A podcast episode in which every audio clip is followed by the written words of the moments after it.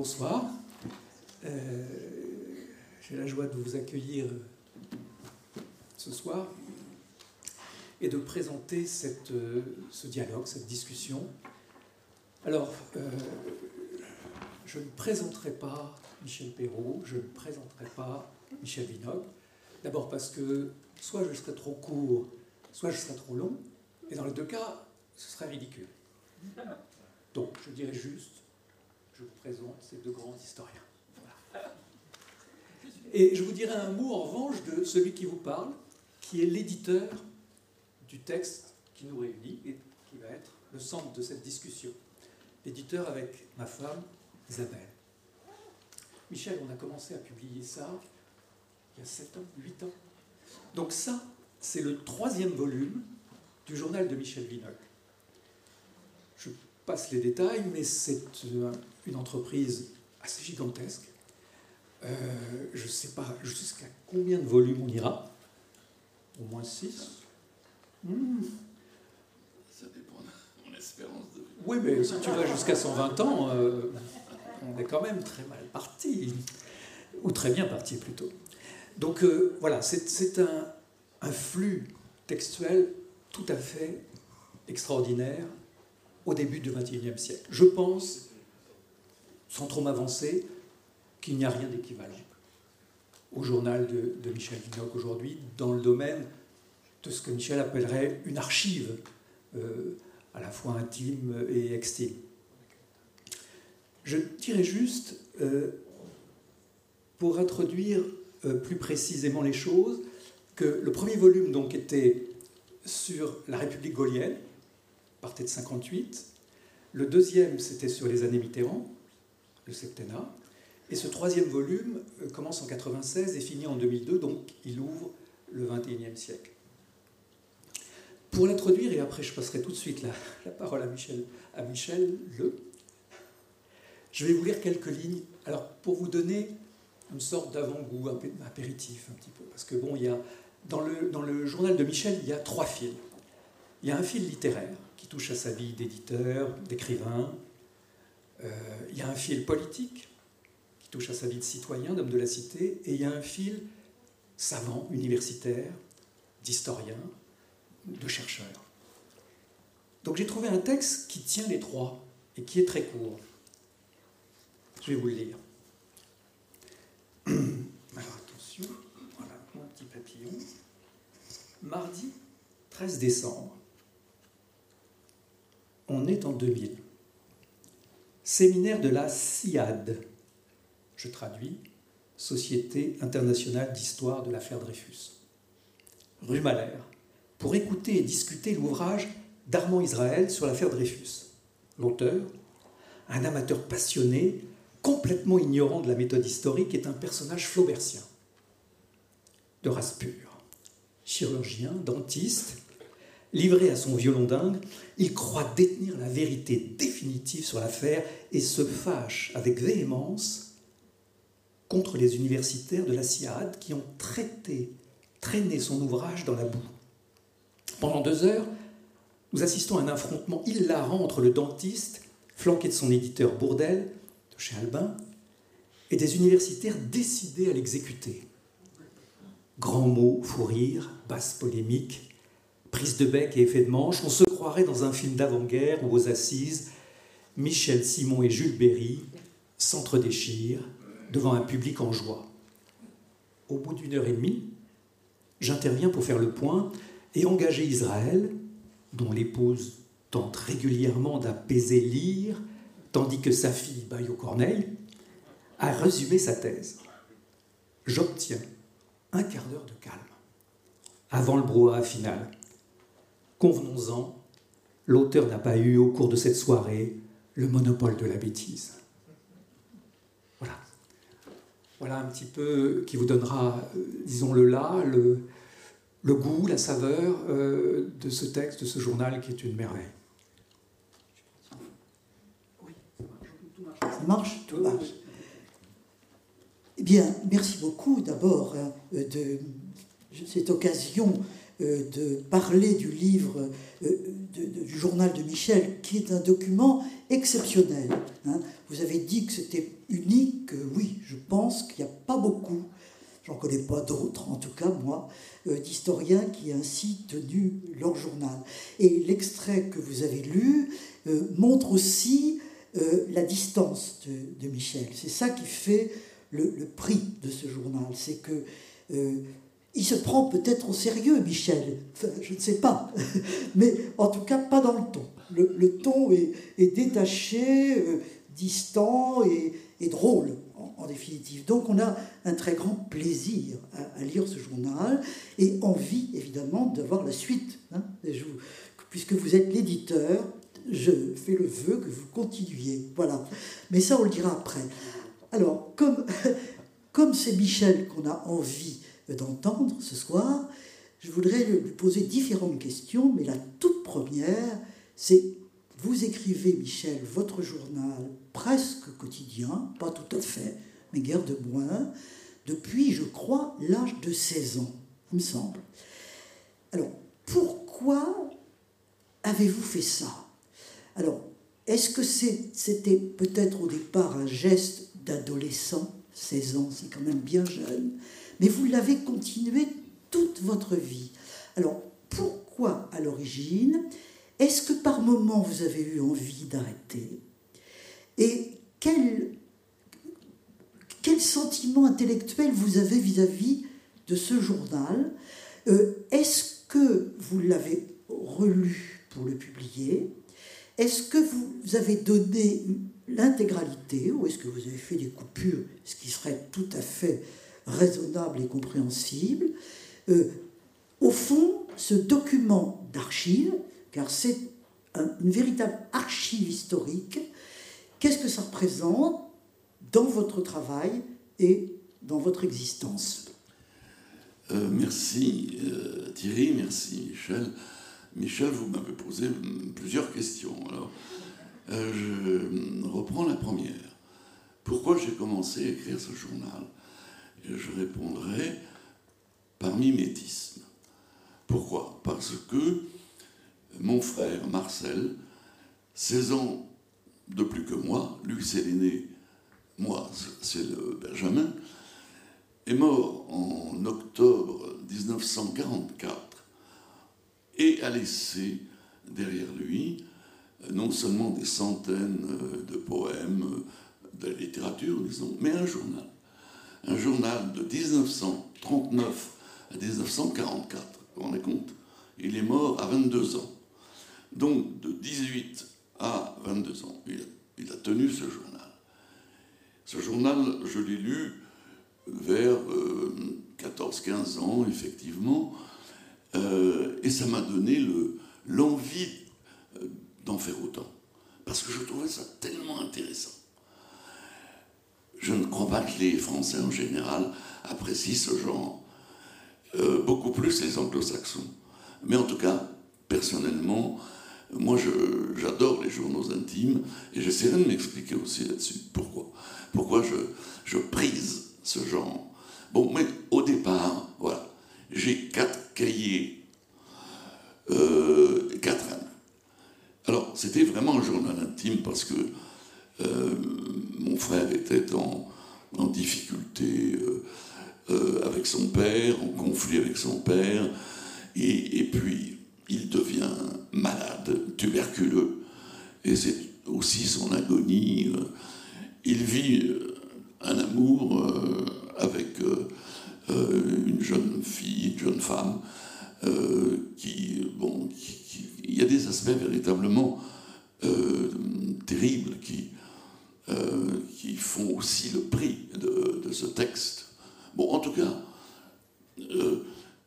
j'ai ce journal, et plus tard, il, m'inspirera un livre que j'ai appelé Jeanne et les siens, qui est l'histoire de ma famille, et j'ai réservé euh, un chapitre à mon frère, que j'ai intitulé Le livre de mon frère, en reproduisant une partie euh, de son journal de 1944. Donc voilà la première euh, impulsion, influence.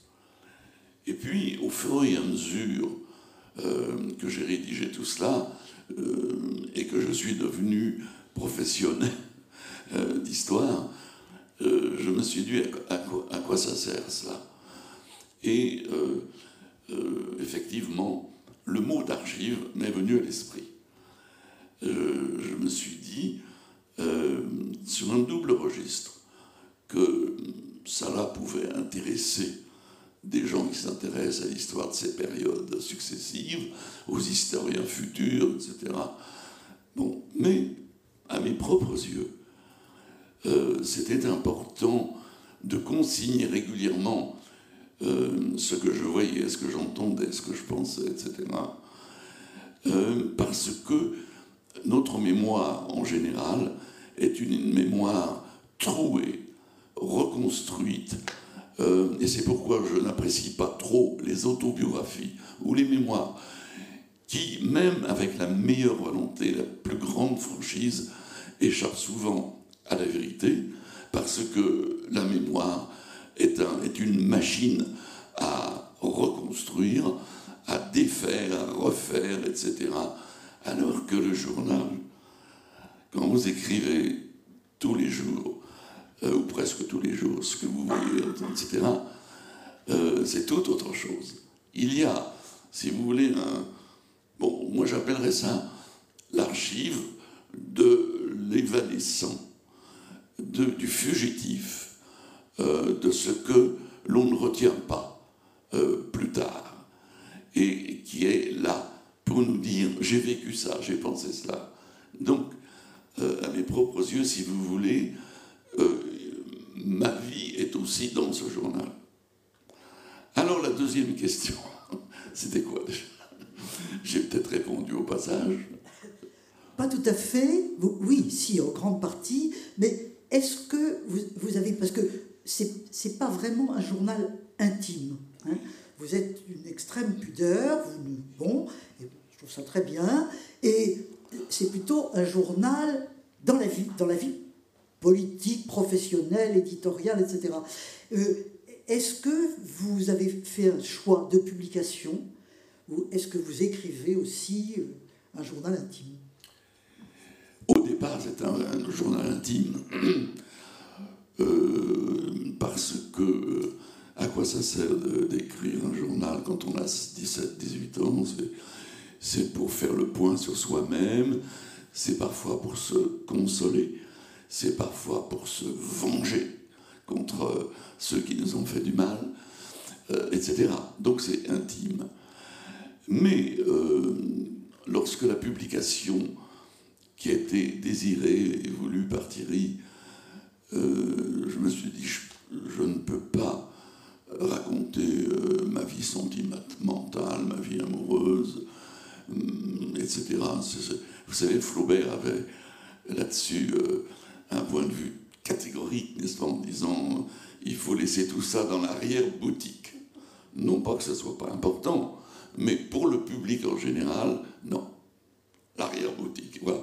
Alors j'ai effectivement émondé et laissé dans. Alors il y a un peu d'intimité, euh, mais euh, voilà, la réponse est nette. J'ai écrit un journal total, aussi bien intime qu'extime. Du reste, on aurait pu appeler ça oui, alors on a appelé ça au début avec Thierry journal politique. C'était pas, c'était réducteur. Mais je voulais politique pour bien prévenir. je ne raconte pas mes, mes, histoires sentimentales, etc. Euh, et puis, pour le troisième tome, on s'est dit, oui, mais politique, c'est trop réducteur parce qu'il y a quand même autre chose. Et du coup, le sous-titre, c'est journal. Journal, tout simplement. Alors, question encore sur le journal et vos choix. Euh, est-ce que vous avez supprimé des vacheries Parce que dans l'ensemble, à la fois vous êtes, euh, vous dites ce que vous pensez. Hein. Il y a des, des, trucs que vous critiquez absolument, des gens que vous trouvez lamentables, etc. Enfin, vous n'êtes pas méchant. Hein, vous n'êtes pas méchant. Et est-ce que vous vous êtes posé la question en publiant ça quand même, il faudrait pas que... Oui. Bah oui, parce que il y a quand même des, des, gens qui sont vivants, hein, qui existent toujours. Et c'est un, parfois c'est un problème. On se fait des, on se fait des ennemis, hein, on se fait des. Mais euh, je ne crois pas être méchant, je ne crois pas. Mais je suis moqueur. Et notamment, euh, enfin, il y a un thème, euh, il m'amuse de, m'en moquer, c'est le thème des honneurs de l'Académie, de la Légion d'honneur, toutes ces choses qui me font rire. Et ben oui, mais si je dis qu'un tel euh, à l'idée d'entrer à l'académie, il ne pense qu'à ça. Ah, évidemment, euh, si je le vois, il va, il va me tomber dessus en me disant que t'es un vrai salaud, etc. Euh, oui, oui, il y a ce risque, que voulez-vous, mais je crois être plus moqueur que méchant. Vous êtes d'accord? Tout à fait. tout à fait d'accord. Ça me rassure. tout à fait d'accord, mais il faut quand même dire au public que malgré tout, vous n'avez pas, j'imagine, tout censuré, tout, tout élagué, qu'il reste une bonne dose de vitalité, de critique, et, tant mieux, tant mieux. Autrement, ce serait évidemment pas drôle et on vous en sait euh, beaucoup de gré.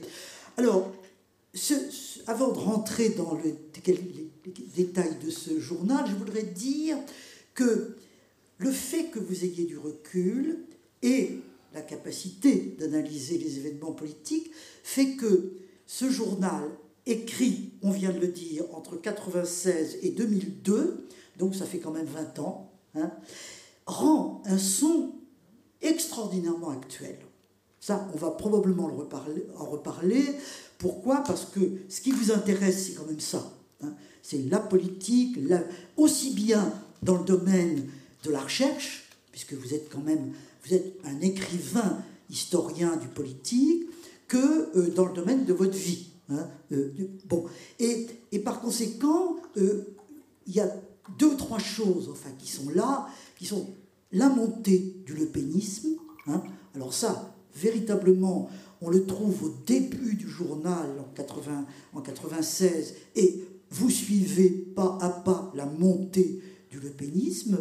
Bon, et quand on referme le journal, on se dit, bien, euh, oui, hein, euh, il avait vu ça. Et il y a une deuxième chose qui m'a beaucoup frappé aussi, euh, c'est tout ce que vous dites sur la guerre du Kosovo. je pense que tout ce que vous dites sur la guerre du Kosovo, avec ses enjeux européens, avec la personne de Milosevic, avec déjà l'apparition de Poutine, hein, vous dites quelque part, voilà, pour succéder à Eltsine, voilà un type du KGB. Qu'est-ce que ça nous promet? Vous dites à peu, près ça textuellement. Hein. Merci pour votre lucidité, parce que nous retrouvons aujourd'hui ces problèmes qui se sont posés à propos euh, de la guerre du Kosovo. On y reviendra peut-être. Donc euh, voilà, ce, journal qui date d'une vingtaine d'années rend un son très actuel et évidemment, on pourrait se demander pourquoi. Euh, est-ce qu'il y a là des permanences ou des répétitions? Euh, Je ne sais pas. Alors, maintenant, quelques questions de plus détail. Il y a plein de choses dans votre livre, on ne va pas parler de tout. Il y a vous, bien sûr. Et je dois vous dire que vous me stupéfiez. Pourquoi? Parce que je ne sais pas Comment vous arrivez à faire tout ce que vous faites Ça, c'est incroyable. Alors, il y a les cours à Sciences Po. Dans le journal, c'est un peu la fin. Vous êtes en train de prendre votre, votre retraite. Enfin, il y a les derniers cours dans l'amphiboutmie. Il y a les rapports avec Raymond, que vous aimez tant, à juste titre. Les rapports avec les collègues, Azema, Bernstein et quantité d'autres. Il y a toute cette vie d'enseignement et il semble que vous y ayez pris, y ayez pris beaucoup de plaisir. Peut-être pouvez-vous nous en parler un petit peu? Beaucoup de plaisir à relater cette, cette partie de ma vie. C'est ça? Ah, donc, oui, c'est ça. Oui, en même temps. Ah oui, j'ai toujours aimé enseigner, ça c'est vrai. J'ai pris ma retraite euh, anticipée parce que, quand même, à 64 ans, J'étais encore loin, n'est-ce pas, des normes d'aujourd'hui. Mais euh, c'était pour des raisons de malentendu. Malentendu, c'est pas le mot, de conflit avec le directeur, le nouveau directeur, euh, Richard Descoings, qui me semblait euh, être en train de de détruire ce que, ce que Sciences Po avait été. D'abord, il avait supprimé, je dirais, ou l'avait, comment dire, sans, être euh, sans être violent, parce que j'ai éprouvé beaucoup de rancune. J'ai éprouvé de la rancune contre ce qu'il avait fait avec euh, l'histoire des idées politiques, qu'il a massacré, la culture générale, etc. Et euh, sur beaucoup de points, j'étais en désaccord, et je le relate, ça. Je le relate, bon, avec une certaine précision au moment d'une thèse en particulier qui avait été rejeté, bon, etc., etc. Alors, à part cet aspect euh, négatif, euh, j'ai toujours eu un grand plaisir d'enseigner au lycée, euh, ensuite eh bien, à l'université de Vincennes, malgré des conditions absolument extraordinaires et pas toujours plaisantes, et ensuite à, Sciences Po et avec des publics très différents euh, du reste. Oui, ça, ça a été une des, passions de ma vie. Et j'ajoute que enseigner, c'était aussi une vocation pédagogique. J'ai eu cette idée, cette, euh, cette idée, cette euh, volonté de faire connaître, de faire connaître les travaux qui sont importants, de faire connaître l'histoire, la littérature, etc. Et euh, plus tard, euh, eh bien, euh, cette, ce souci pédagogique ou cette passion pédagogique, je l'ai concrétisé dans des collections d'histoire aux éditions du Seuil, en créant la revue L'Histoire, le mensuel L'Histoire, qui existe toujours, avec cette idée que l'histoire des, des, historiens euh, devait être connue du grand public. Je dis des historiens parce que quand on a lancé l'histoire, l'histoire était tenue quand même dans euh, l'édition en général et dans les revues, il n'y en avait pas beaucoup, il y avait Historia pour, ne pas la citer. Euh, eh bien, c'était avant tout des écrivains, des journalistes, etc., qui faisaient l'histoire du grand public. Donc, avec euh, ce souci que j'avais, avec euh, ce souci de répandre, de diffuser l'histoire, il fallait une grande revue de vulgarisation, mais de haute vulgarisation, c'est-à-dire écrite par les historiens eux-mêmes, ce qui ne va pas de soi. Parce qu'en général, quand on est spécialiste, expert, on écrit pour ses pairs et on n'écrit pas pour le grand public.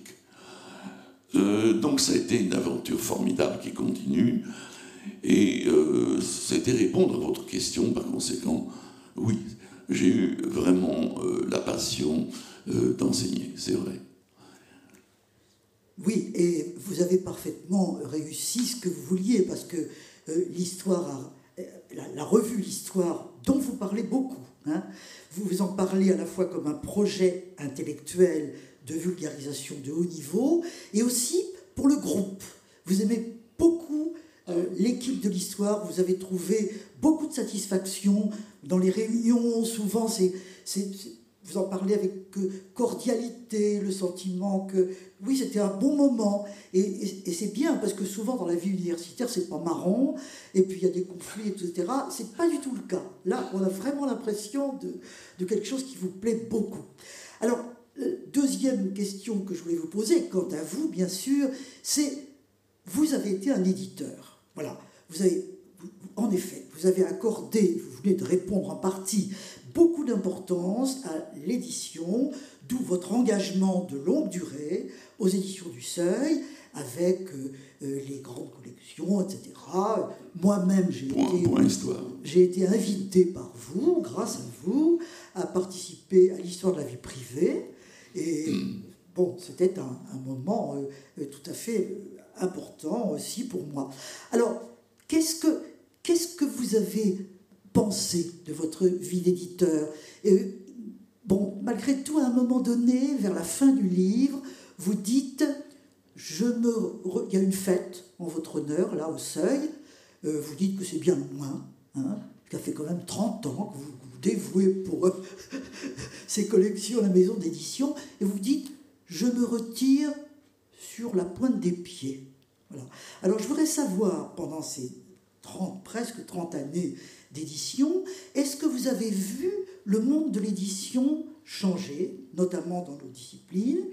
Qu'est-ce que vous en avez pensé? Qu'est-ce que, Quelle vous tirez de cette expérience-là? Alors tout d'abord, je suis entré au seuil pour m'occuper d'une collection euh, qui était euh, très déclinante parce que personne s'en occupait. Ça s'appelait Le Temps qui court, une petite collection de poches illustrées où il y avait de très très bons ouvrages comme euh, Les intellectuels au Moyen Âge de Jacques Le Goff, etc. C'est pour cela que Paul Flamand m'a appelé au seuil sur la recommandation de, de, deux éditeurs qui étaient déjà là, qui étaient Paul-André Le Sort, le romancier, et Jacques Julliard, qui était mon collègue à Vincennes. Euh, très rapidement, j'ai compris qu'on pouvait faire mieux que cela, puisque le seuil, à ce moment-là, lançait sa collection de poches, point. Et la particularité à ce moment-là, c'était non pas euh, de diffuser des romans en poche, mais des sciences humaines et des sciences sociales. Et euh, j'ai proposé de faire une sous-section point histoire. Et avec euh, comme public visé évidemment le les étudiants. Cette, cette euh, collection était faite avant tout pour les étudiants, puisque je peux dire, j'en ai eu des témoignages, mais il y a un moment donné où cette collection était, comme on dit, incontournable pour les, les cagneux, les hippocagneux, les étudiants en histoire et en droit, enfin, etc.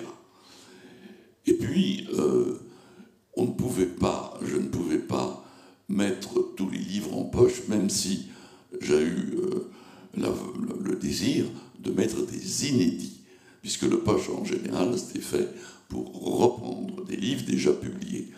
Donc j'ai mis beaucoup d'inédits. Et j'avais un modèle pour cela, un modèle ou un président plus exactement, c'était Pierre Nora, qui avait créé la collection Archives. Et euh, très ambitieuse, euh, puisque euh, il y avait dans, chaque volume beaucoup de textes originaux d'archives.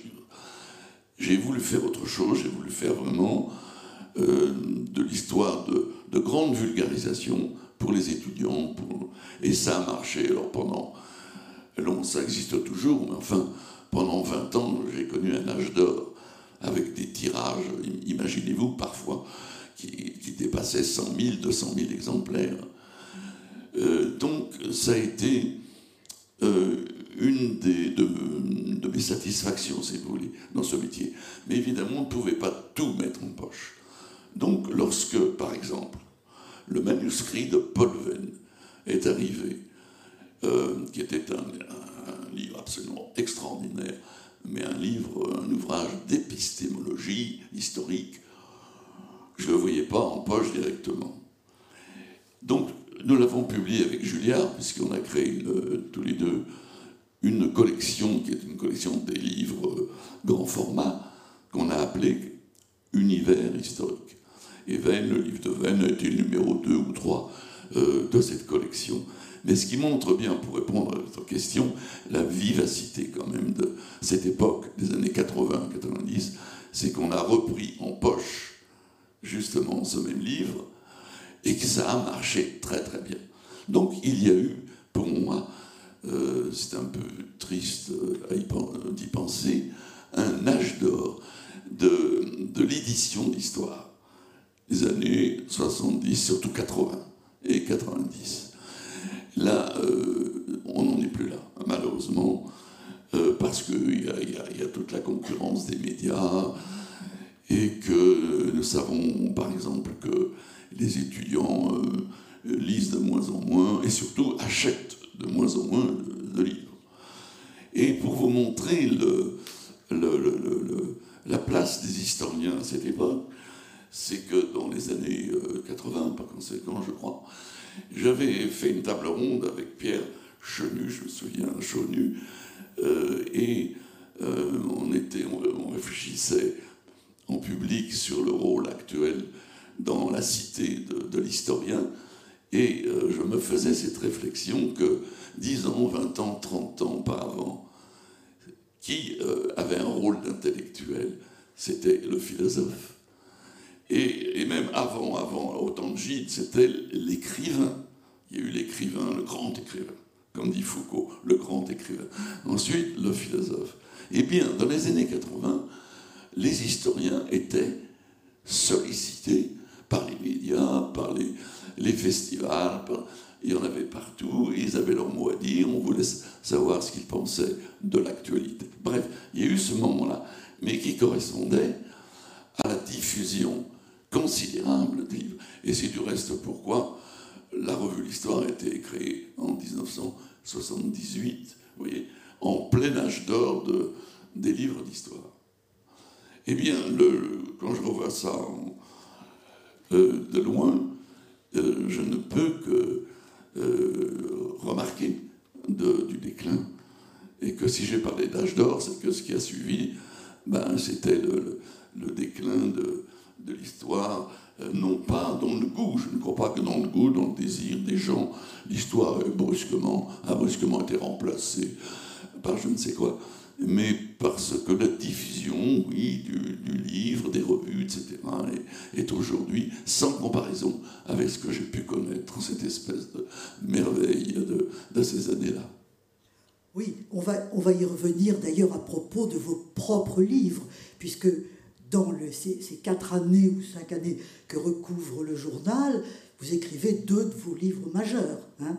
le siècle des intellectuels, les voies de la liberté. Je me trompe peut-être un petit peu sur les titres. Mais auparavant, euh, là, vous êtes un témoin de cet âge d'or, comme vous dites, de l'édition euh, historique. Vous êtes aussi un témoin de la vie intellectuelle de cette époque-là. Et euh, là, on a l'impression que vous êtes parfois plus réticent, euh, que, enfin tout au moins, tout, ne vous convient pas. Euh, les grands noms de l'époque, c'est Pierre Bourdieu, que vous n'aimez pas du tout. Vous allez nous en reparler, vous allez nous dire pourquoi. Michel Foucault, que probablement vous mésestimez un peu, et d'ailleurs vous le dites, vous dites que, en définitive, oui, quand même, c'était important, et, et quelques autres. Alors, je voudrais vous demander, parce que vous y revenez quand même beaucoup sur ces choses-là, et, notamment euh, sur Bourdieu. J'aimerais que vous disiez comment, euh, sur le plan intellectuel, vous avez vécu cela, et également vos rapports, d'un côté, avec l'école des hautes études. Par exemple, vous aimez beaucoup François Furet, euh, que vous regrettez de ne pas avoir connu davantage, mais il meurt hein, pendant cette période. Vous écrivez d'ailleurs à sa veuve une lettre extraordinaire, extraordinaire, où vous expliquez combien vous auriez voulu parler avec lui. Euh, quels étaient vos rapports avec l'école des hautes études? Et puis, d'autre part, avec l'université. Il me semble que vous faites des complexes quelquefois et je ne les comprends pas. Vous dites, oh, les collègues, ils me trouvent trop, euh, comment vous dites, répandu, enfin, etc. Il, me semble que temps en temps, vous avez des problèmes de ce côté-là qu'aujourd'hui, je ne comprends plus du tout. Voilà, toute une série de questions. Euh, euh, Michel, Michel Vinocq parmi les intellectuels, etc. Alors, euh, je reviens sur Foucault et Bourdieu. Foucault, je sais que vous avez une grande admiration pour Foucault, et du reste, nous avons publié un livre sur les prisons euh, au seuil dont je me suis occupé. Et euh, je ne suis pas. Je sais quelle est là, évidemment, l'importance de Foucault dans notre vie intellectuelle. C'est évident. Mais, d'un strict point de vue politique, je ne lui ai jamais pardonné son enthousiasme pour la révolution euh, des mollahs en Iran. Alors ça, vraiment, ça montrait qu'il a, pour moi, bon, c'était mon métier un peu de faire de l'analyse politique, de, l'histoire politique. Je trouvais qu'il n'est pas bon en politique, il n'est pas bon. Bon, voilà, c'est ça. Hein. Mais de Foucault, j'ai tiré une idée, ça va me permettre de faire la transition avec Bourdieu, euh, quand il parlait des intellectuels. Que disait-il? Un, il fut un temps où l'intellectuel, c'était le grand écrivain. J'y ai fait allusion tout à l'heure. C'est fini. Autrement dit, pas, ça ne veut pas dire qu'il n'y a pas de bons écrivains, mais ça veut dire que l'écrivain qui était une sorte de, euh, de maître, de modèle, de maître à penser, pas seulement dans sa discipline, mais sur les choses de la cité, sur la politique, etc., qui savait tout, qui parlait de tout, terminé, terminé. Et du reste, à ce propos, j'ai toujours apprécié le mot de Paul Valéry qui disait Il faut être sacrément sot ou ignorant pour prétendre pouvoir parler de tous les problèmes politiques. Nous ne pouvons pas parler de tous les problèmes politiques. Et du reste, vous faisiez allusion à la guerre dans, les Balkans, l'ex-Yougoslavie, je me suis senti impuissant à ce moment-là, je crois l'avoir dit. Parce qu'il y avait, des, il y avait énormément de, raisons à écouter de la part des uns et des autres. Euh, bien, alors, je reviens à Foucault, et Foucault nous dit qu'il y a aujourd'hui un type d'intellectuel euh, qu'il défend, c'est l'intellectuel spécifique. Autrement dit, celui qui va intervenir dans les choses de la cité, puisque c'est ça la démarche de l'intellectuel, en raison, non pas de son aura d'écrivain, de philosophe, etc., en raison de ses compétences intellectuelles. Et par conséquent, ça, ça m'a beaucoup éclairé.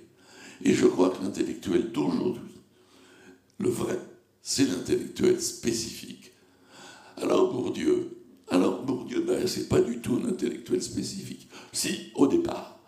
Parce qu'au départ, il est, bon, sociologue, il a écrit euh, sur la sociologie de l'Algérie, un petit que sais-je, que je trouve très remarquable. Bon, là, il ne dépasse pas ses compétences, si vous voulez. Et quand il dit, moi je soutiens telle grève ou telle manifestation parce que je suis euh, sociologue et que je connais la société, pas encore. Mais quand il va parler justement de la Yougoslavie, de, des relations internationales, où est sa compétence? Vous comprenez? Où est sa compétence? Tu veux dire quelque chose? Oui, si, tu permets, Michel, puisqu'on est dedans, je vais. Ah, ça marche le truc là Bon, ça marche. Euh, je vais vous lire alors, ça, permettra à Michel de, de respirer un petit peu. Justement, un petit texte de lui sur cette époque, c'est-à-dire sur la guerre au Kosovo, sur Bourdieu et sur les intellectuels. Dimanche 11 avril, écrit un article à la demande d'un groupe d'élèves d'un centre de formation des journalistes pour leur journal À quoi servent les intellectuels? C'est le titre. Sitôt les premières frappes de l'OTAN sur la Serbie, les journaux, les radios, les chaînes de télévision nous ont fait part, sans attendre, des manifestes contradictoires de nos intellectuels, en italique. Un intellectuel, c'est quelqu'un qui, passant le meilleur de son temps à faire des cours sur Platon, à écrire des romans ou à décrypter des palimpsestes, se croit tenu, en raison de sa notoriété, de donner son avis sur les événements, voire de dénoncer, d'exiger, d'accuser. L'exemple du J'accuse d'Émile Zola restant dans les esprits intellectuels comme le sermon sur la montagne dans les cœurs évangéliques. Évitons de mettre tous les intellectuels dans le même sac. Il y en a parmi eux dont les analyses peuvent être utiles. Je pense à des spécialistes de l'Europe de l'Est et balkanique, comme Pierre Asner ou Jacques Krupnik, travaillant professionnellement en géopolitologue sur les pays ex-communistes. Ils sont des consultants privilégiés. Mais les autres Le plus clair est qu'ils se sont fait une obligation à leurs propres yeux d'abord de se positionner. Ils sont ou pour ou contre l'intervention militaire de l'OTAN selon quatre figures. Contre toute intervention, contre l'intervention aérienne mais pour l'intervention terrestre, pour l'intervention aérienne seule, et enfin, pour l'intervention aérienne comme prélude à une nécessaire intervention terrestre. Dans ces quatre cases, il convient d'inscrire son nom, avec ou sans nuance. Il est improbable que ces intellectuels éclairent d'une manière ou d'une autre l'opinion, mais l'important est d'être cité pour rester dans le club, en être ou ne pas en être. Qu'est-ce qui motive leur choix? Dans ses récentes manifestations publiques, Pierre Bourdieu n'a cessé de vouloir démontrer que ses engagements politiques étaient fondés en scientificité. Avant d'être un militant, il a été, il est un sociologue, un expert de la, société sur les misères de laquelle il veut agir. Admettons, mais sur quelle légitimité scientifique peut bien être fondé le manifeste anti-OTAN qu'il fait publier dès les premiers jours de l'engagement en Serbie? De toute façon, la politique n'est pas, n'a jamais été une science. Ce texte est très intéressant, Michel. Vous avez peut-être envie de faire un, commentaire sur, sur ce texte-là. Bah, résume assez bien votre, votre Le commentaire, c'est bon. 20 ans plus tard, je reste euh, toujours euh, surpris euh, quand précisément j'écoute, je regarde la télévision et je vois des invités qui n'ont aucune compétence sur tel ou tel sujet faire des déclarations péremptoires. Bon, ça m'amuse, mais je ne pense pas que ce soit ça le rôle, la fonction de l'intellectuel. Je pense que s'il y a une fonction publique du savant, de l'intellectuel, s'il y a une fonction publique, c'est d'essayer de faire comprendre et de comprendre soi-même plutôt que de prendre immédiatement parti pour celui-ci, pour celui essayer de comprendre. Et en ce moment, euh, guerre d'Ukraine, je veux dire que euh, il y a des, des, des, des gens péremptoires, dans un sens ou dans l'autre, mais il y a aussi de, de très, beaux, très beaux articles, de très belles, très belles analyses qui sont faites par des gens justement qui connaissent la Russie, l'Ukraine, qui... et euh, là je, je, je retrouve l'intellectuel tel qu'il me convient, moi, plutôt que de celui qui lance des cris, etc. Il faut, je condamne, c'est absurde. Voilà. Euh, donc, lié, enfin, on revient à l'idée du spécifique, n'est-ce pas, de la compétence. Euh, je peux intervenir, et même parfois violemment cette fois, euh, contre le système carcéral d'aujourd'hui, puisque nous parlions des prisons, qui, qui, qui est épouvantable. Et quand Madame Vasseur, n'est-ce pas, je crois que c'est son nom, a fait ce livre, qui était médecin des prisons, a fait ce livre de dénonciation, il y avait de la vigueur, il y avait de l'attaque, mais elle venait de quelqu'un qui connaissait parfaitement la question. Voilà, c'est ça que je reprocherais, si vous voulez, à ces intellectuels qu'on appelle les intellectuels médiatiques, que l'on fait venir sur un plateau pour parler de tous les sujets. Oui, merci beaucoup, Michel, pour cette réponse. Alors, vous faites beaucoup de choses, on l'a dit. Vous voyagez beaucoup. Ça, je ne sais pas comment vous faites pour voyager. Euh, vraiment, c'est extraordinaire, ça. Hein. en France, bien entendu, à l'étranger. Euh, vous êtes allé beaucoup aux États-Unis, bien sûr, euh, mais dans beaucoup d'autres pays. À l'occasion, qu'est-ce que vous avez tiré de ces voyages? Qu'est-ce que vous en avez pensé? Ça, c'est une question. Mais je voudrais surtout venir à votre œuvre, parce que c'est très important, d'historien.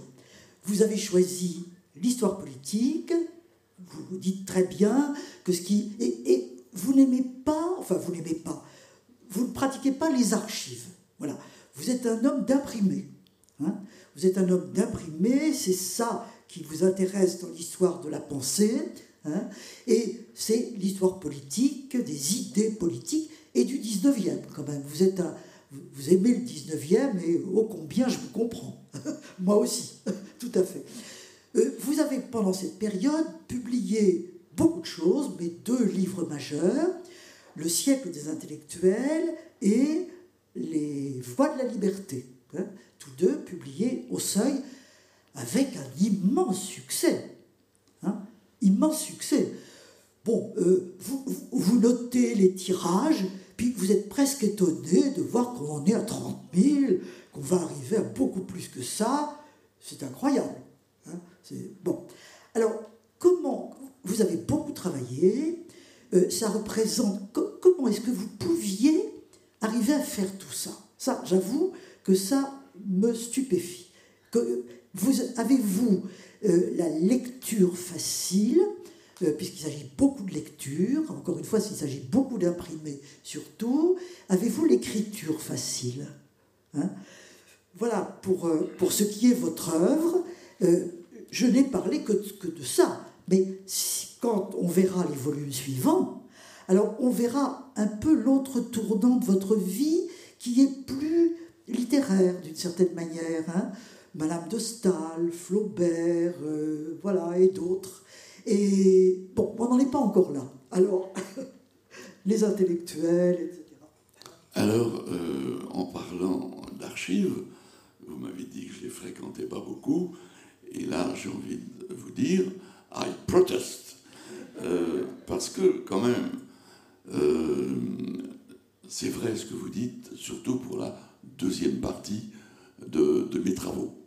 Mais au début, je ne faisais qu'aller aux archives de la préfecture de police, aux archives nationales, etc., puisque j'ai commencé une thèse sur le socialisme en France à travers un parti qui, s'appelait le Parti ouvrier socialiste révolutionnaire. Enfin bon, les almanistes, oui. Et euh, j'allais tous les jours aux archives de la préfecture de police. Quand j'ai écrit mon livre sur Esprit, bah, les archives, c'était pas peut-être euh, aux archives nationales, mais il y avait les archives privées et les archives euh, conservées à la rue. C'est la correspondance du directeur. Bon, donc, euh, je ne crois pas que j'ai manqué à mon devoir d'historien, mais enfin, c'est une petite pique comme ça que je ressens, tout simplement parce que euh, je vais vous faire un aveu. Quand j'ai soutenu ma thèse, Michel Perrault était du jury. Et que euh, elle m'a, comme ce soir, couvert de, compliments, mais elle m'a dit Mais vous, vous n'allez pas souvent aux archives. On change euh, décidément pas beaucoup. bon. Alors ensuite, euh, quelle était la question oui, au fait Les archives, et ensuite, oui, mon œuvre d'historien. Les, les succès qu'ils ont eus, enfin, euh, votre écriture. Ah oui, l'écriture, oui. Vous allez vite quand même. Comment je fais pour faire tout ça, oui. Alors, effectivement, euh, j'écris très vite. alors aujourd'hui, encore plus vite, puisqu'il y a le traitement de texte. Et je fais, depuis 20 ans, directement mes textes au traitement de texte. Mais, j'imprime ce que je considère comme un brouillon, et toutes les corrections, je les fais à la plume. voyez Je garde le, souci euh, du stylo, de la plume, de l'écriture, euh, manuelle, mais euh, c'est vrai qu'il y a eu une accélération de l'écriture chez moi par le numérique, hein, ça c'est évident. Par exemple, j'écris beaucoup pour l'histoire, beaucoup de comptes rendus, etc. Je les fais directement, euh, toc, et euh, auparavant, bah, écoutez, auparavant, avec la vieille euh, Remington ou Olivetti, il fallait recommencer, on ne pouvait pas envoyer ces articles. Et en plus, on les envoie désormais par la toile. Alors qu'avant, il fallait mettre un timbre sur une enveloppe, l'envoyer, ça ralentissait terriblement. Donc, euh, je, vous, réponds par le phénomène d'accélération. mais c'est vrai, j'ai euh, un gros défaut qui, comme tous les défauts réversibles, euh, je ne dis pas en qualité, mais en, en chose positive, c'est que je suis impatient très impatient. Et quand je lis un livre, il faut que je le, livre, je le lise vite, vite, vite, que aller au bout. Quand j'écris, euh, euh, c'est pareil. Et cette impatience, je crois, fait partie un peu de l'explication. Il faut aller vite. Peut-être aussi que j'ai beaucoup plus l'esprit de synthèse que l'esprit d'analyse. l'esprit de synthèse, c'est-à-dire que je, de détail. J'aime pas trop entrer dans, les détails, pas trop, sauf quand ils sont signifiants, évidemment, euh, et que euh, j'aime bien voir les choses comme ça, euh, d'en haut, d'un coup. ça explique aussi la, rapidité. Parce que si j'étais, comme certains amis et collègues, véritablement soucieux de d'épuiser complètement la richesse des archives, j'y reviens euh, à ce moment-là, euh, ils tardent beaucoup, évidemment, à écrire. Euh, quand ils ont souci de, tenir en compte les détails, évidemment, ça ralentit. Tout cela, je ne sais pas comment, au fond, l'expliquer. Hein. J'étais en bonne santé, je crois. Voilà, c'est une explication. J'étais, bon, dans ma jeunesse, assez sportif, tout ça. Bon, je courais vite. Bon.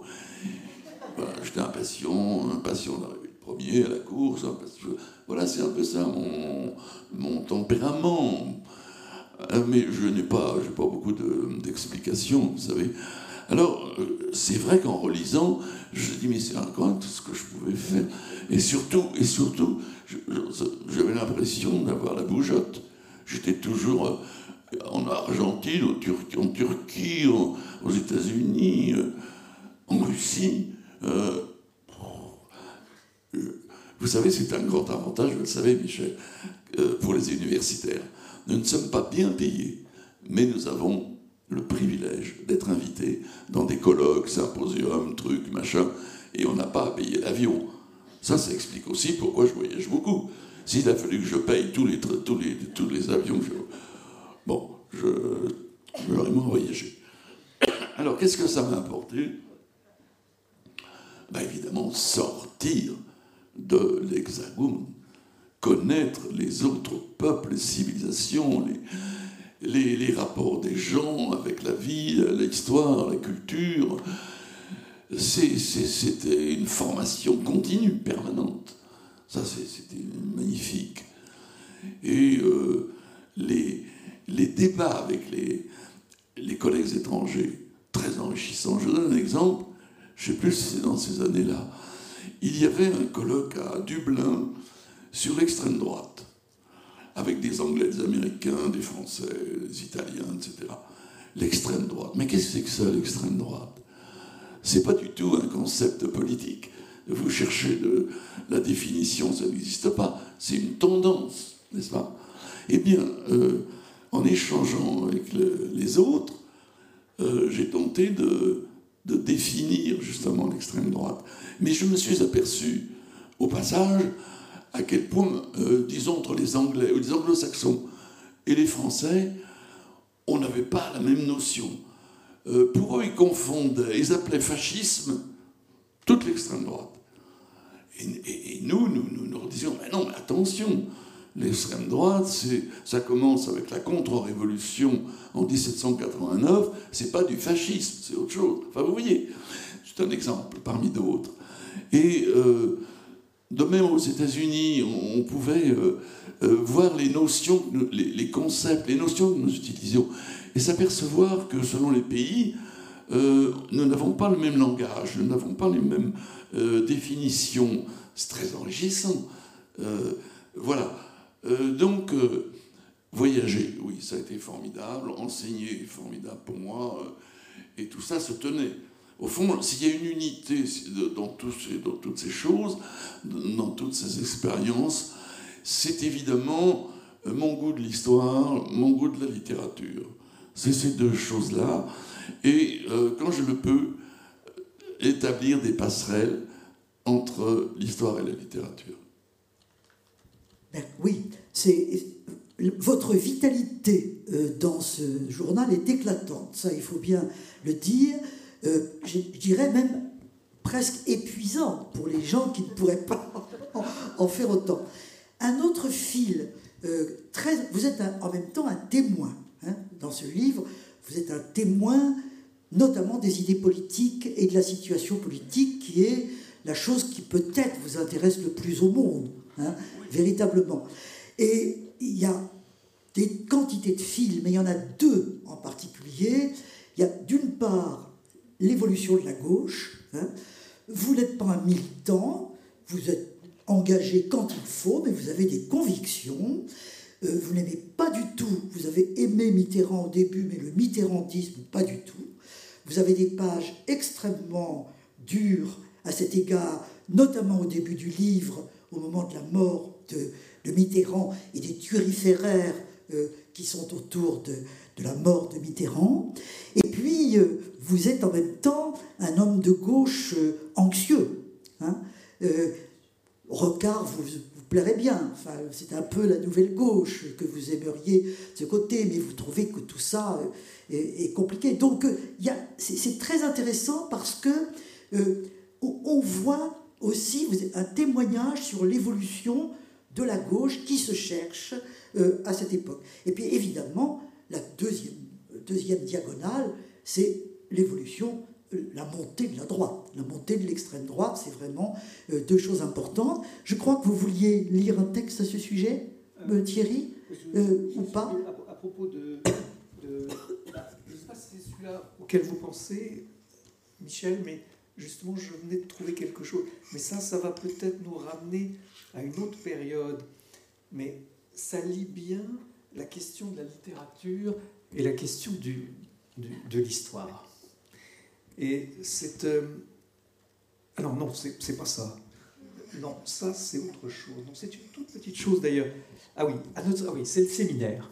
D'abord, c'est un beau passage parce que c'est un passage qui, qui plonge dans le, dans le séminaire, dans le travail de recherche. À notre séminaire consacré aujourd'hui à Maurras, j'aimais l'hypothèse suivante que le fondateur de l'action française n'a été qu'un littérateur, hyper politique, envahi par la politique. Il ne passe jamais à l'acte. Voir sa journée du 6 février, son plaisir est de plumes, de papier imprimé. Il mime la politique avec des mots, il tue avec des phrases. Il reconstruit le monde derrière un bureau. Ce qui explique l'impatience de ces cadets qui, attendant toujours le coup de force annoncé, découvrent que la meilleure des positions pour Maurras est d'être installé dans une opposition aussi violente que confortable. L'événement lui force la main. C'est 1940. Mais la divine surprise que Pétain représente est aussi sa condamnation, comme s'il avait pressenti, avant la défaite, que ses idées et sa réputation étaient d'autant plus attirantes qu'elles restaient inemployées par un pouvoir politique.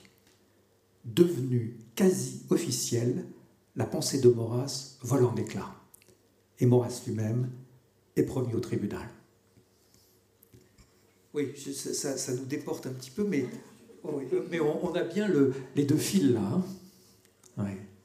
Le, le littéraire et le politique effectivement, Maurras a quand même une influence euh, considérable qu'on n'imagine pas aujourd'hui, parce que son journal Action française dépassait de très loin les, militants, les adhérents de l'Action française. Et je dirais que même à gauche, on lisait l'Action française, pour, ne serait-ce que pour voir ce qu'on y disait, mais aussi parce que certaines analyses de Maurras pouvaient être pertinentes. Donc une influence vraiment considérable. Mais c'était, je crois, enfin, avant tout, un littérateur. Et que euh, ce qui lui plaisait, c'était de faire des mots, des phrases, d'assassiner hein, avec des mots. Euh, je pense évidemment à son article fameux euh, sur Léon Blum, qu'il fallait tuer dans le dos. Bon, ce qu'il ne faisait pas lui-même, évidemment. Ça lui a valu quelques jours de prison, du reste au passage. Donc, quand je dis c'est un littérateur, c'est un littérateur, mais politisé à l'extrême. Je veux dire que la politique était devenue la matière de son œuvre, voyez mais il, il, la traitait en écrivain, qu'on aime ou qu'on n'aime pas. Euh, et alors, la journée du 6 février 1934 est tout à fait extraordinaire parce que euh, c'est l'action française avec d'autres ligues, mais surtout l'action française qui depuis un mois lançait des attaques et, finalement l'attaque du Palais Bourbon. Euh, et que fait-il? Lui Il reste dans son bureau toute la nuit à écrire un poème à la gloire de la femme de Léon Daudet. Ah, comme chef politique, c'est on fait mieux. Oui, c'était. J'ai oublié du coup. oui, euh, il y a les fils politiques très importants dans votre témoignage, à la fois sur l'évolution de la, gauche et puis sur la montée de l'extrême droite. Alors, quand on relit ça aujourd'hui, on se dit que, comme je le disais au début, vous êtes un témoin lucide. Hein. Il y a des choses que vous, que vous sentez, que vous voyez, que vous analysez, et de ce point de vue-là, c'est un témoignage formidable. Peut-être vous avez envie de, vous commenter vous-même, là. D'abord, à propos de Mitterrand, ça m'a frappé euh, en lisant ce que j'écrivais à ce moment-là, euh, qui était quand même très sévère. En 95, 96, ces dernières années, surtout euh, avec le livre de Péan sur les aveux du, péténisme, de inavoué Mitterrand. Donc j'étais très monté contre lui. Et du reste, c'est un homme qui, qui, mentait, qui mentait très bien, mais je crois qu'il se mentait à lui-même.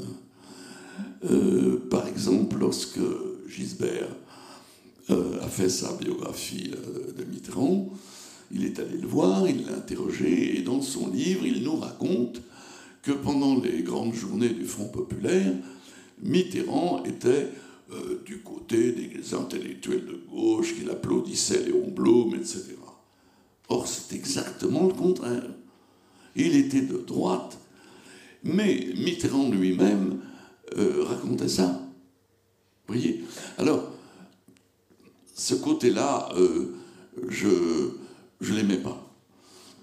Se mentir à soi-même est courant. J'y faisais allusion tout à l'heure à propos de, des autobiographies. Euh, une anecdote. Je vais un jour à la cinémathèque avec un ami voir Espoir de Malraux. Donc la grande période, la guerre d'Espagne, etc. Et nous étions avec euh, la mère de mon ami. Et à la sortie, elle me dit en enthousiasme Michel, vous ne pouvez pas savoir, comme Mitterrand, Michel, vous ne pouvez pas savoir les manifs de gauche, le Front populaire, etc. Euh, oui, mais en fait, à ce moment-là, elle était l'épouse d'un fasciste, un vrai fasciste, et qu'elle-même partageait ses idées. Or, je me suis dit qu'elle le croit elle-même. Elle le croit. Elle a reconstruit son passé. Parce que, après la guerre, elle a épousé un progressiste, proche du Parti communiste, etc. Elle est devenue très à gauche. Et je crois qu'elle a, voilà, refait son passé. Et Mitterrand l'a fait aussi. Il a reconstruit son passé. Parfois en montant sciemment, et parfois, j'en suis peu près sûr, euh, sans mentir, en y croyant lui-même. Donc, j'étais sévère avec Mitterrand dans ses, notes. Et puis, il se trouve que 20 ans plus tard, j'ai écrit une biographie de Mitterrand. Et euh, j'ai moi-même constaté, et on me l'a dit, qu'il y avait un écart entre la sévérité de mon journal et le journal. Oui, parce que, et le journal, et la biographie, c'est vrai, mais c'est aussi parce que, euh, avec les années, on prend de la distance et on essaye de faire le point globalement. Ce n'est pas le cas du journal. J'ai dit tout à l'heure que c'était l'archive de, de l'évanescent, du fugitif, du ce qu'on a pensé ce jour-là. Mais ça ne veut pas dire qu'on pensera toujours la même chose. C'est l'intérêt aussi du, journal, que l'évolution précisément de la pensée. Alors, euh, moi personnellement, sur le plan politique, j'ai beaucoup reproché à Mitterrand de ne pas avoir fait la grande révolution euh, intellectuelle et, théorique euh, que Rocard demandait, le Big Bang, comme il disait, c'est-à-dire de faire véritablement en France un grand parti social-démocrate. Et cela, Mitterrand s'en fichait complètement. Euh, il l'a dit, je suis socialiste, je resterai socialiste jusqu'au bout, mais en fait, il était socialiste. C'était quand même le moment, sous Mitterrand, où on a vu l'essor de, de, la, la, banque, de, l'argent, euh, etc. Socialisme que je trouvais assez quand même euh, mitigé, limité. Bon, voilà.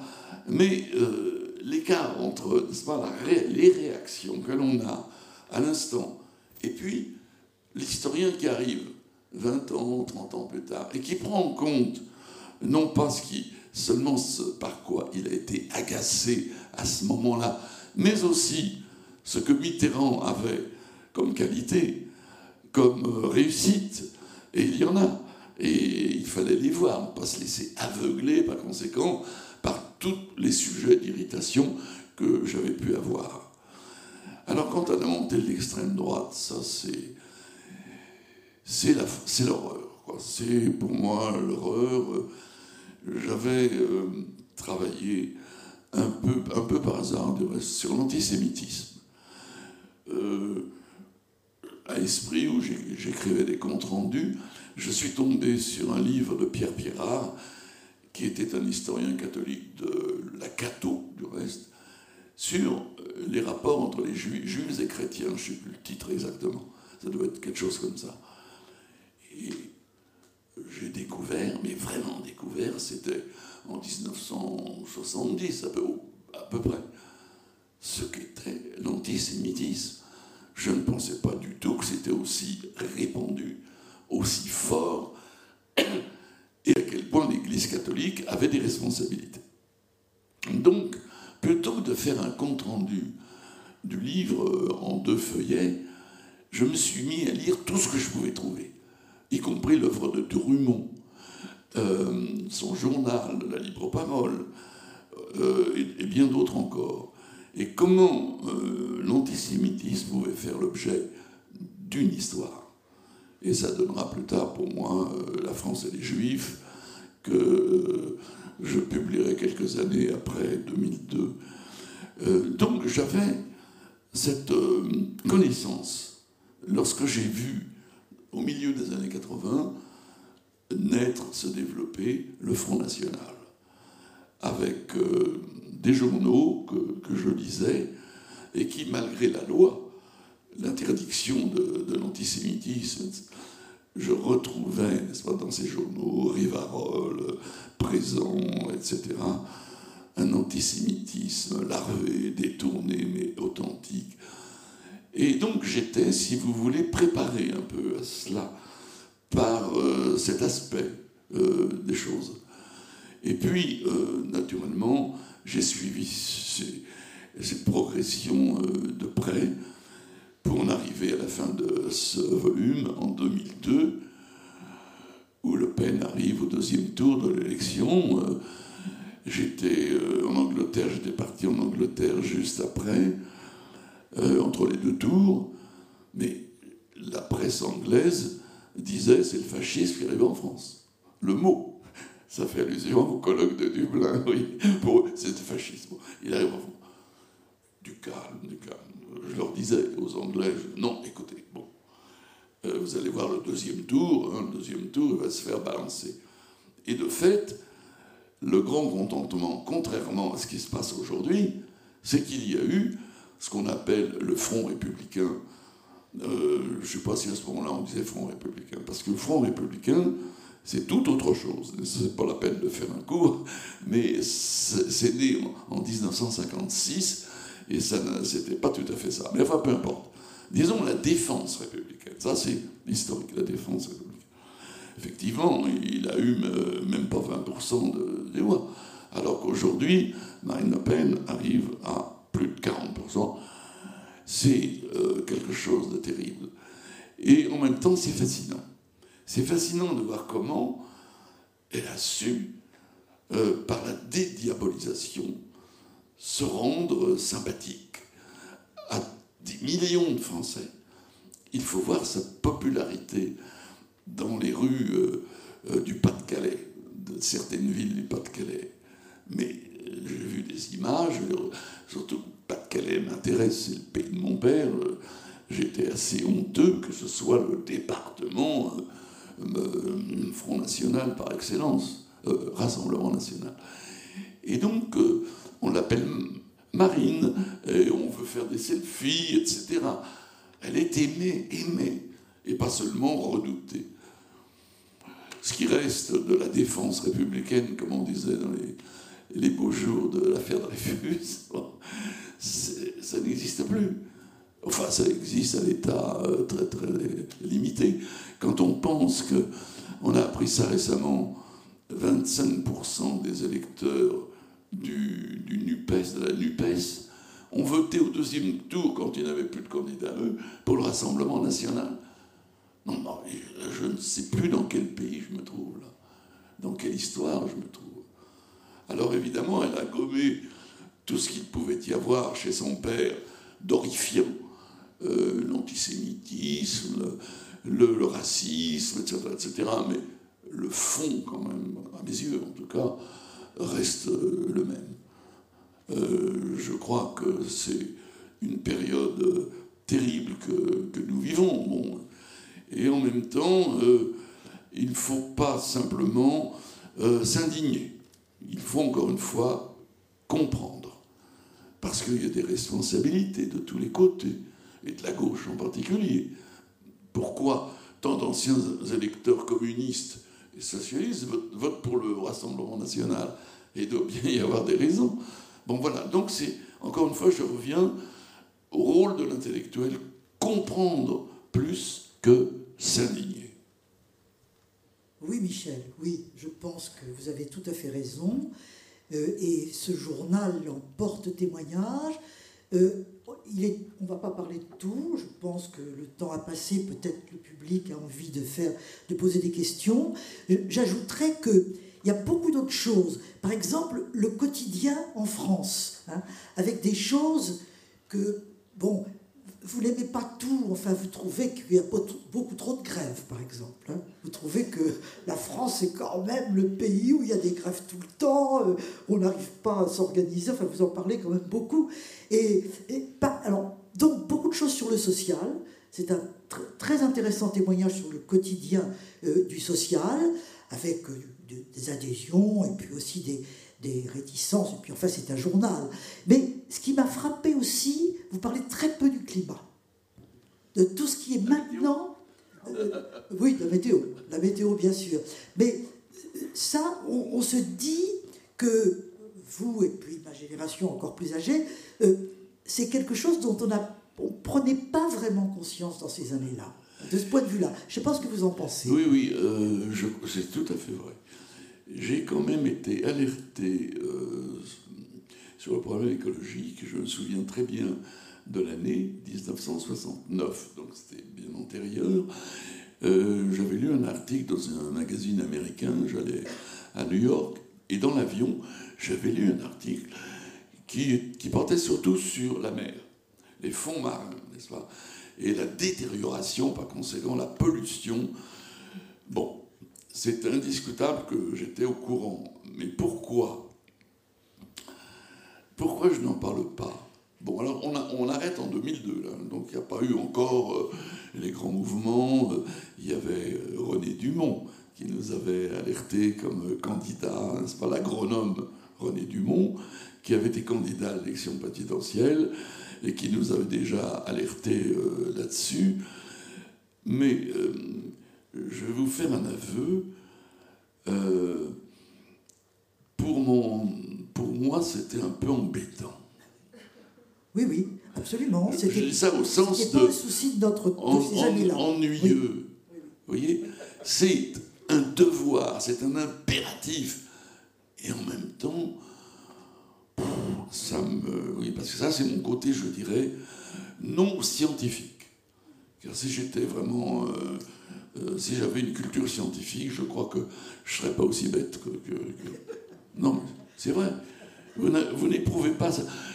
C'est quand même un peu idiot de, s'intéresser davantage aux, polémiques euh, politiques que de s'intéresser peut-être à la menace la plus, la plus grande qui pèse sur nous, je reconnais. Mais encore, disons qu'en 2002, c'était encore pour moi quelque chose de, de, de, de, très dangereux, une grande menace, mais j'en étais pas encore. Euh, j'avais pas encore la conscience, disons-le, hein, la conscience vraiment politique du problème. Oui, oui. Mais de ce point de vue-là, absolument, vous avez complètement raison, mais c'est un témoignage aussi à la fois de ce qu'on sentait et de ce qu'on ne sentait pas. Et, voilà. et c'est ça ah. l'intérêt d'un journal quotidien. Vous auriez fait des mémoires, peut-être que ah. vous, voilà, vous en auriez parlé. Tandis que là, on retrouve dans votre journal le allaitement du quotidien avec ses sensibilités, etc. Et je suggérais, pour laisser quand même qu'on lise peut-être le dernier paragraphe, parce que je le trouve formidable, l'adieu au siècle. Oui, oui, très bien. Bonne idée. Ça, marche, ça? Bon. Non, non oui. Alors, oui, bah, c'est ce... je ne sais pas si, pour parler comme Barthes, euh, je suis sensible à ce autour de quoi tourner la conversation. C'est le grain d'une époque, le grain d'un temps, le grain d'un moment. Et là, justement, alors ça, on le sent, c'est tout à fait particulier. C'est le dernier paragraphe du texte. On est le jeudi 26 décembre 2002. Tout le monde s'attend à la guerre en Irak. Pourtant, rien n'est encore prouvé quant à la détention par Saddam Hussein d'armes prohibées. Mais les Américains veulent la guerre. Pour le pétrole, dit-on ici et là, je ne crois pas qu'il s'agisse de la cause principale de cette guerre éventuelle. La raison est que euh, Bush veut frapper une cible visible pour venger le 11 septembre et démontrer la puissance américaine. Frapper les terroristes est un travail long, ingrat, au coup par coup. Chasser Saddam Hussein, le despote, même s'il n'a rien à voir avec Al-Qaïda, c'est autrement valorisant. La crise au Venezuela, la guerre annoncée en Irak, la morosité des affaires, la chute de la bourse, la reprise du chômage. Une fin d'année grise, comme un ciel abusivement privé de soleil depuis je ne sais quand. Mais nous voilà de plein, de plein pied dans le XXIe siècle. En 91, quand la guerre froide a cessé définitivement, on a cru au jour meilleur. L'effondrement des tours de Manhattan le 11 septembre 2001 nous a définitivement désillusionnés. En France, l'arrivée cette année d'une nationale populiste, Le Pen, au second tour de l'élection présidentielle, a chargé notre horizon de noirs nuages. Quel nouveau siècle préparons-nous? Je trouve ce texte formidable. Très bien. Eh bien, écoutez, avant peut-être de, clore cette, cette, soirée, euh, s'il y a des questions, si vous voulez en profiter de poser une question à, Michel Perrault ou à l'un des deux Michel, ou à Michel Vinoc. Euh, voilà. je ne sais pas s'il y a de quoi vous passer un... Mais on entend très bien si vous parlez nettement. Il y a un micro. Il y a un micro dans la salle? Eh bien voilà. Ah oui, on voit rien du tout. Alors, rien, rien. Donc, euh, ouais. Donc, je ne pourrais pas indiquer euh, si quelqu'un a envie de parler. Oui. Allez-y. Oui, euh, à, à, propos de Charles Maurras, ce qui s'entend, c'est mot, race.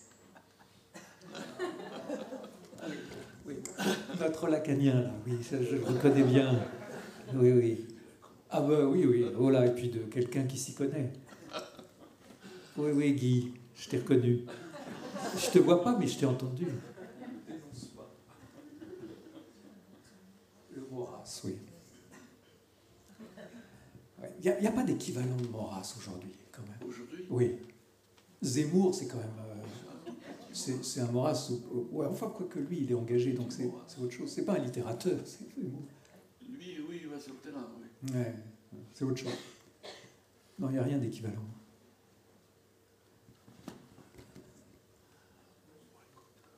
Oh, alors on boucle là On arrête Oui, je vous en prie. Allez-y. J'ai peut-être pas besoin de micro. Madame Perrault, vous avez parlé tout à fait au début de l'intervention. On, tout à fait au début de l'intervention, euh, Madame Perrault avait parlé éventuellement que vous reviendriez sur votre goût de la lecture des journaux intimes, des lettres, etc. Bon, et qu'est-ce que ça nous apprend en fin de compte de nous-mêmes? Ce, goût que l'on a pour euh, les journaux intimes notamment, ou les mémoires, ou les lettres. Alors, je, je, Vous entendu? je, Oui, Michel n'a pas, pas, entendu. La question est sur les journaux intimes. Pourquoi tu les lis et qu'est-ce que ça apprend sur nous-mêmes? Qu'est-ce que ça dit sur nous, ce rapport au journal Parce qu'on n'est pas le seul à aimer les journaux intimes, moi le premier. Et c'est pour ça que ce journal existe. C'est parce que j'ai été chercher. Généralement, ce sont des, des textes d'écrivains. Donc, je vais chercher euh, de la littérature, c'est-à-dire euh, une écriture, euh, des descriptions, des analyses. je crois que par le journal, j'arrive sans doute à mieux comprendre le journal de Gide, de Julien Green que, j'ai cité tout à l'heure. Il y a un journal que j'ai trouvé absolument, pour moi, euh, plus enrichissant que, que tous, c'est le journal de Martin Dugard. Trois volumes. Ce journal est magnifique parce que il n'a pas été publié de son vivant. Alors que moi, je suis en train de le faire. Et que, je l'ai dit tout à l'heure, parfois, il faut quand même gommer quelques aspérités vis-à-vis des, gens vivants. Lui, il avait laissé ce journal avec une clause de publication 20 ans après sa mort.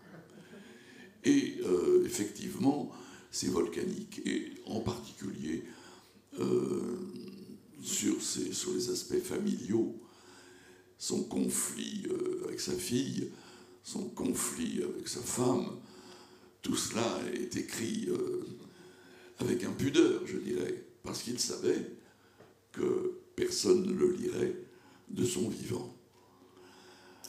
Et ce journal de Martin Dugard euh, a été précieux pour moi à tous égards, aussi bien sur le plan psychologique, le comprendre, un conflit conjugal, qu'est-ce que c'est? Un conflit avec euh, de ses enfants, sur le plan euh, politique, très intéressant également, il a le prix Nobel en, 1937. il revient de Suède et traverse l'Europe, l'Allemagne. Et il y a des descriptions de l'Allemagne dans ces années hitlériennes remarquables. Bref, dans un journal, il y a de tout.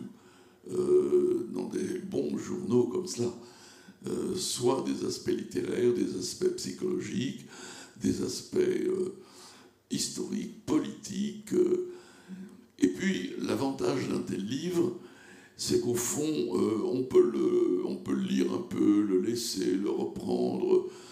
Euh, l'intrigue n'est pas très ferme, donc euh, on peut picorer aussi, on peut commencer par la fin. Enfin bref, c'est un, c'est un livre particulier, assez différent de ces ouvrages littéraires qui s'appellent, encore une fois, mémoire, autobiographie, etc.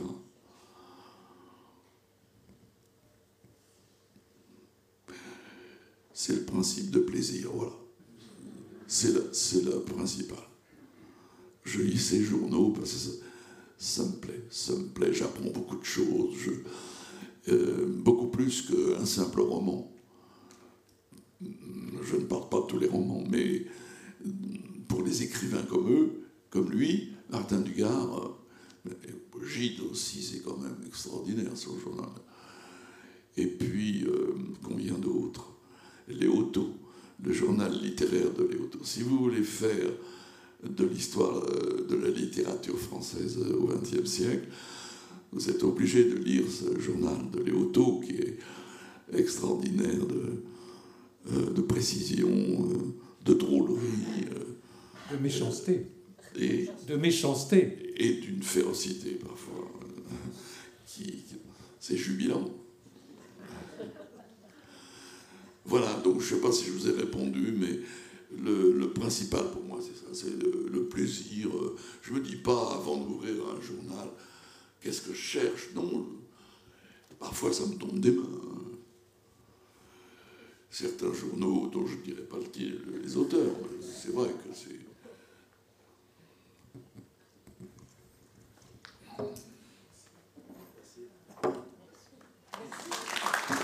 Merci.